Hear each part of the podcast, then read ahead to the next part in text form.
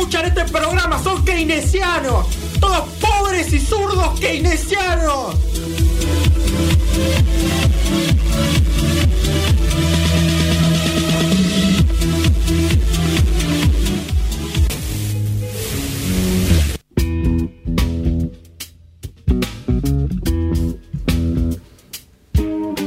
Bueno, continuamos en Noticias Descafeinadas, eh, ya mm, la última media hora del programa.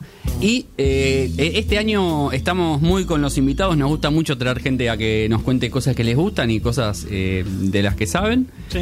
Y eh, tenemos algo hoy, a mí me gusta mucho porque venimos medio en la onda oriental. Estuvo Ceres Bonomi eh, eh, hace, unos, hace un mes y piquito contándonos un poco de literatura japonesa. Y hoy nos vamos para otro lado de la cultura japonesa que quizá tiene relación, quizá no. ¿Qué sé yo? Yo ya estoy zaraseando en este momento. O sea, a partir de acá todo lo que digas será absoluto. sí. Yo, bueno. Bueno, por lo menos más experto que nosotros. Ah, qué sé yo. Bueno, ¿cómo andan? ¿Todo bien? Está bien. Eh, contanos quién sos y por qué estás aquí. ¿Quién soy? Eh, soy Juan Pablo. ¿Y eh, por qué? Porque. Me invitaron. Porque vos me dijiste, che, Claro. ¿querés venir? Y bueno, vengo. Perfecto. Eh, bueno, ¿qué es este instrumento? Yakuhachi. Eh, es muy raro el nombre. eh, carece de, de poesía. O sea, no significa la flauta de los dioses, ni significa el viento mesa el bambú, significa la medida. Mirá. Re triste. Que como, como un metro. Claro, un pie con 8 o, o cuánto, 54 centímetros. Esa Ok. es la medida del instrumento. Eso significa Sakuhachi. Eh, más allá de esa tri- triste historia, es un instrumento actualmente musical, pero su origen fue meditativo. O sea, lo incorporaron unos monjes budistas, estaban muy locos, eh, lo incorporaron a su práctica cotidiana de, de meditación.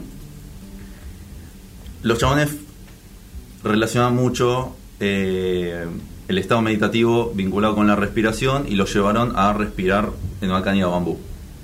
Claro. Eh, a saber por qué. Les pintó, la verdad.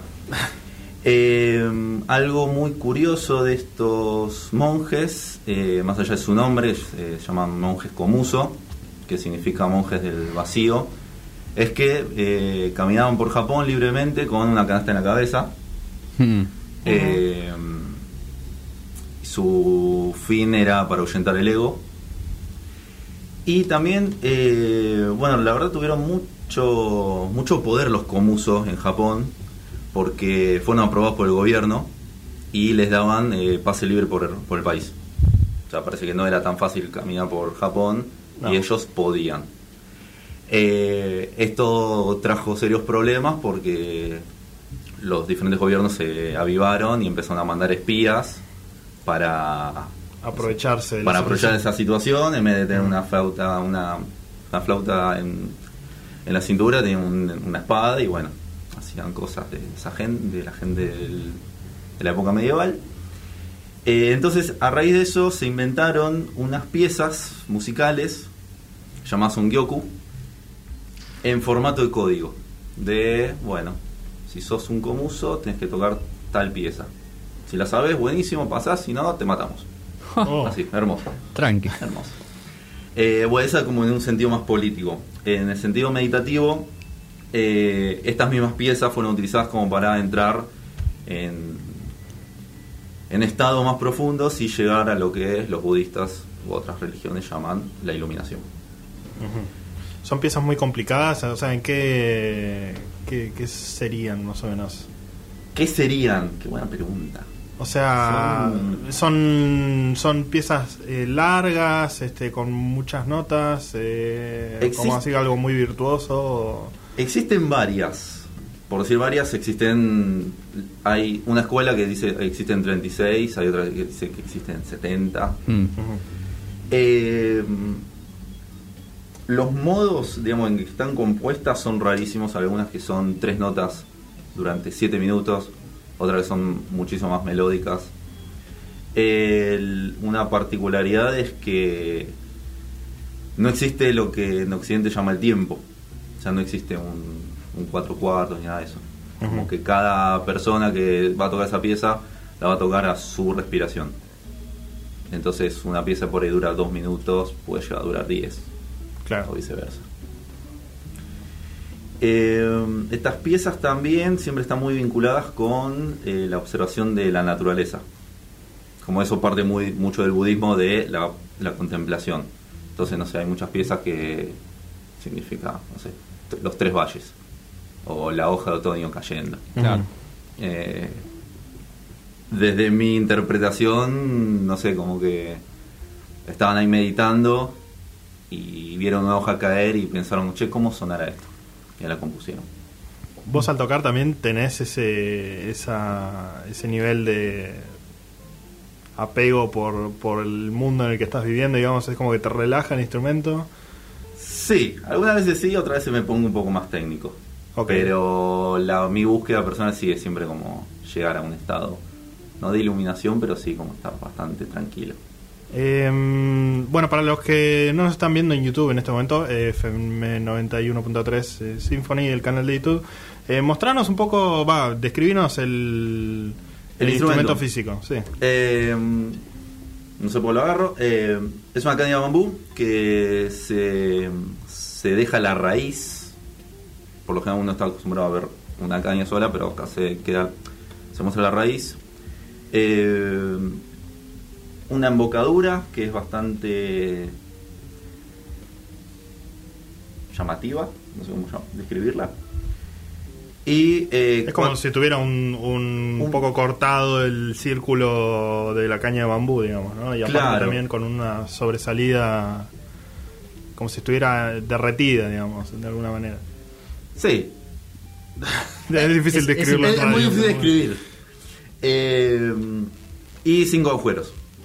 Eh, la realidad es que también se puede hacer. Menciono algo de música, está en una escala pentatónica, pero se puede hacer cromatismo con este instrumento. Ah, mira.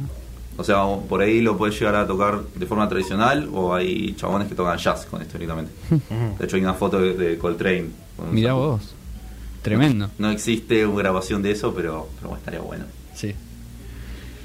Eh, y bueno, me parece que es más para escuchar más que de, de escribir. Como por ahí hay Ok, la, la vivencia va para otro lado.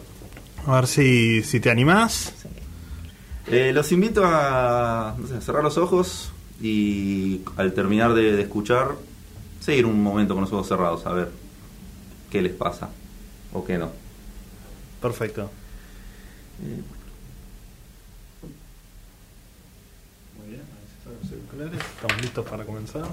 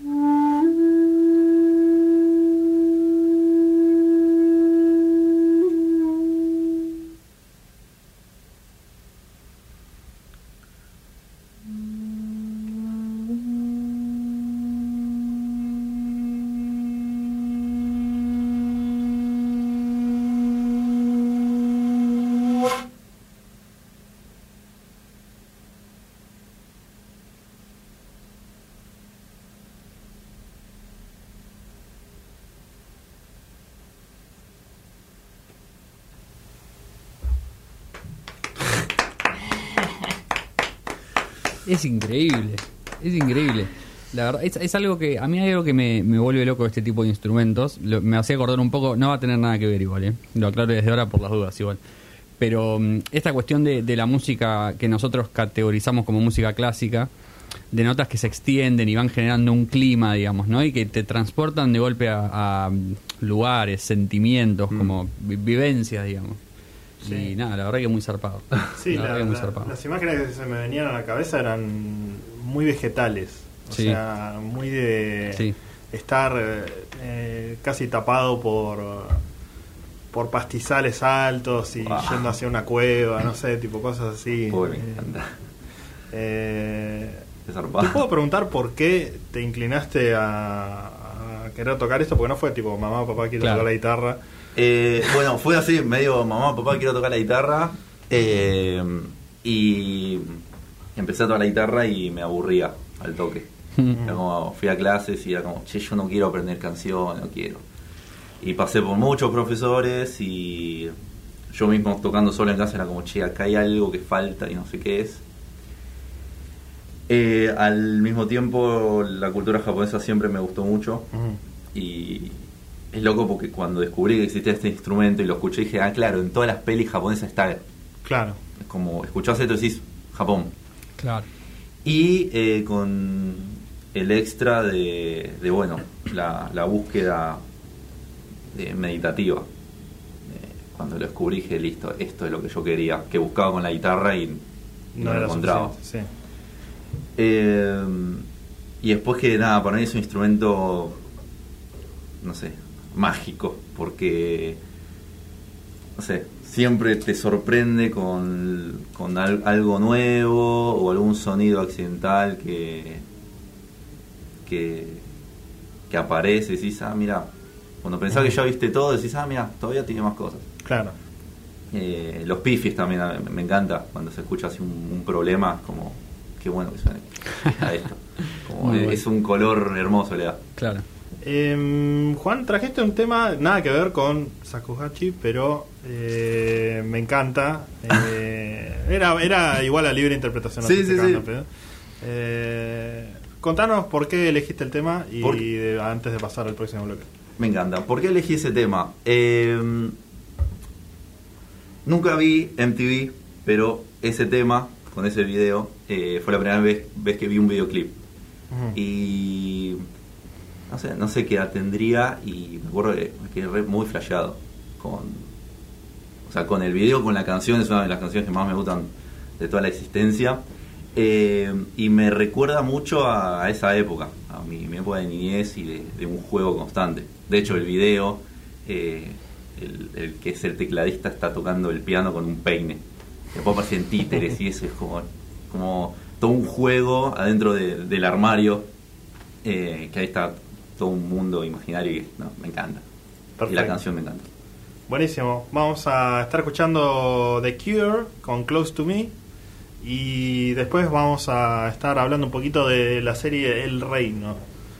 Eh, serie que está en Netflix en este momento.